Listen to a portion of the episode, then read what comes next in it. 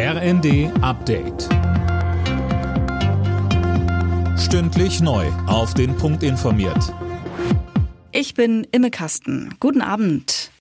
Wer übermorgen fliegen will, der muss sich auf Flugausfälle und Verspätungen gefasst machen. Die Gewerkschaft Verdi hat die Sicherheitsbeschäftigten unter anderem an den Flughäfen Hamburg, Bremen, Berlin, Leipzig, Frankfurt und Stuttgart zum Warnstreik aufgerufen. Tim Britztrup. Insgesamt sollen 25.000 Angestellte die Arbeit am frühen Donnerstagmorgen niederlegen, und zwar bis Mitternacht. Weil dann weder Gepäck noch Passagiere kontrolliert werden können, dürften die meisten Flüge gestrichen werden. Verdi will so Druck machen in den Tarifgesprächen. Drei Verhandlungsrunden sind ohne Ergebnis geblieben. Die Gewerkschaft fordert deutlich mehr Geld für die Beschäftigten.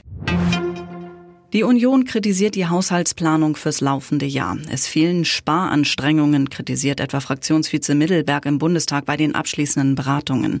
Finanzminister Lindner hält dagegen. Er sagt, der gestiegene CO2-Preis und die Rückkehr zum 19 Prozent Mehrwertsteuersatz in der Gastro sorgen für höhere Einnahmen. Und weiter. Wir entlasten aber an anderer Stelle. 15 Milliarden Euro Senkung bei Lohn- und Einkommenssteuer, weil es eine Frage der Fairness ist, angesichts der Inflation die Kaufkraft der arbeitenden Mitte in diesem Land zu schützen. Der Deutsche Städte- und Gemeindebund fordert mehr Tempo bei der Einführung einer Bezahlkarte für Asylbewerber. Das Ganze sei eine gute Möglichkeit, um Migration zu begrenzen und Integration zu steuern, sagt Hauptgeschäftsführer André Berghegger in der ARD.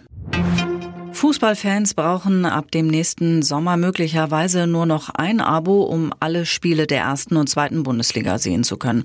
Das hat die Deutsche Fußballliga mitgeteilt. Mehr dazu von Colin Mock. Das Bundeskartellamt hat demnach zugestimmt, dass erstmals seit der Ausschreibung 2012 auch ein einzelner Anbieter alle Übertragungsrechte kaufen kann. Möglich sei das durch die vielen verschiedenen Anbieter auf dem Markt. Es sei Bewegung im Markt für Live-Übertragungen entstanden. Die DFL hat die TV-Rechte ab Sommer 2025 2020 jetzt ausgeschrieben. Ob tatsächlich auch nur ein Anbieter den Zuschlag bekommt, ist aber noch offen. Alle Nachrichten auf rnd.de